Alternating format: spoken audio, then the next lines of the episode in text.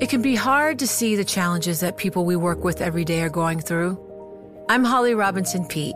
Join us on The Visibility Gap, a new podcast presented by Cigna Healthcare. Download it wherever you get your podcasts. You know success when you see it, or you think you do the people in the spotlight. But what about those small business masterminds who succeed at making their money work harder?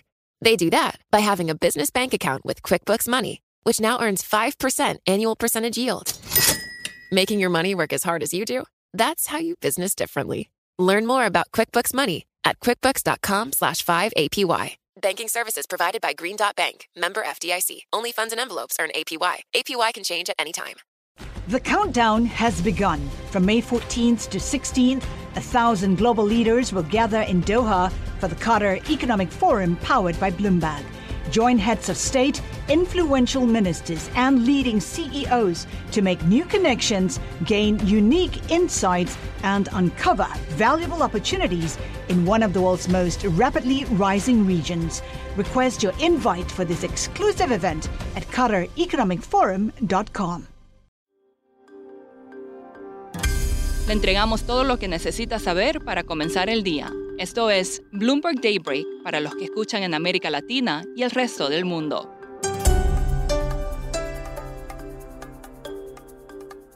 Buenos días y bienvenidos a Daybreak en español. Es martes 9 de agosto, soy Valentina Fuentes y estas son las principales noticias. Los futuros de Wall Street caen mientras los inversionistas se cuestionan si los sólidos reportes de ganancia pueden continuar a pesar de recientes decepciones. Los bonos del Tesoro también pierden a la espera del dato de inflación del miércoles. La pregunta es si el IPC llegó a su punto más alto en junio. El dólar extendió su caída. Hasta el momento, un 81% de las compañías del S&P que han reportado resultados han superado las expectativas de mercado. El petróleo oscilaba mientras los operadores monitoreaban las conversaciones nucleares entre Estados Unidos e Irán y las perspectivas de demanda en medio de una desaceleración económica. Mercados, además, atentos al dato de inflación de Brasil que tendremos en breve. En política estadounidense, el FBI allanó la residencia de Donald Trump en Florida como parte de una investigación sobre si el expresidente tomó documentos clasificados de la Casa Blanca cuando dejó el cargo. Trump describió su casa como sitiada, asaltada y ocupada. En la trama Taiwán, la isla comenzó a hacer ejercicios de artillería simulando una defensa contra una invasión que China lleva tiempo planeando, dijo el canciller de Taiwán. El ejército chino anunció nuevos ejercicios por segundo día consecutivo.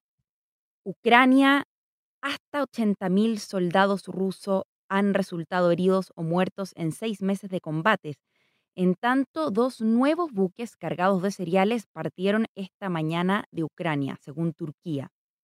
Vamos con noticias corporativas. SoftBank se desplomó tras presentar planes para la venta parcial o total de su participación en Sophie Technologies, parte de una estrategia para recortar costos y frenar pérdidas récord en su Vision Fund. Alibaba redujo su plantilla en casi 10.000 empleados en el segundo trimestre. América Móvil, la principal compañía de telecomunicaciones de América Latina, concluyó el proceso de escisión de sus torres de telecomunicaciones en la región para la conformación de su nuevo negocio de infraestructura llamado Sitios Latinoamérica, que cotizará en el mercado de valores mexicano. Y en reportes de research, según Citi, el optimismo máximo sobre las acciones está de vuelta entre los analistas, con pocas señales de que estén teniendo en cuenta el riesgo de una recesión. La última vez que el lado vendedor se mostró tan optimista, las acciones globales se redujeron a la mitad, dijo Citi. JP Morgan se muestra menos pesimista, pero aún cree que es hora de recortar modestamente las tenencias de acciones y apostar a las materias primas. Viajamos a la TAM porque el nuevo presidente de Colombia, Gustavo Petro, envió el esperado proyecto tributario al Congreso con el que pretende aumentar los ingresos fiscales de 2023 en 1,7% del Producto Interno Bruto. El texto propone un impuesto a las grandes fortunas, así como a los salarios más altos.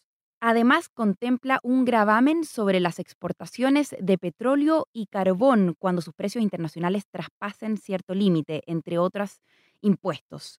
De aprobarse en su redacción original, el proyecto tendría un potencial impacto negativo en el precio de las acciones de Ecopetrol, según analistas de Citi.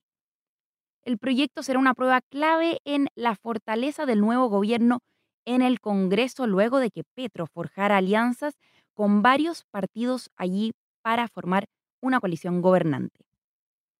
México recaudó 2.200 millones de dólares en fondos, en su mayoría a través de bonos sostenibles con vencimiento en 2033. Los recursos se utilizarán para recomprar títulos en dólares con vencimiento en 2025. Industria de la cerveza en México en alerta. El presidente López Obrador dijo el lunes que los productores de cerveza en el norte del país deberían dejar de producir en medio de la escasez de agua.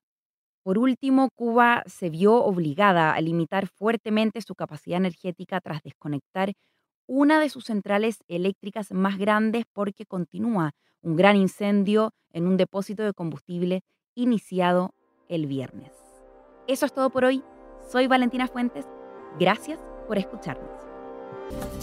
Para conocer todas las noticias que necesita para comenzar el día, revise Daybreak en español en la app Bloomberg Professional. También puede personalizar Daybreak para recibir las noticias que desee. Eso es todo por hoy. Sintonice mañana Bloomberg Daybreak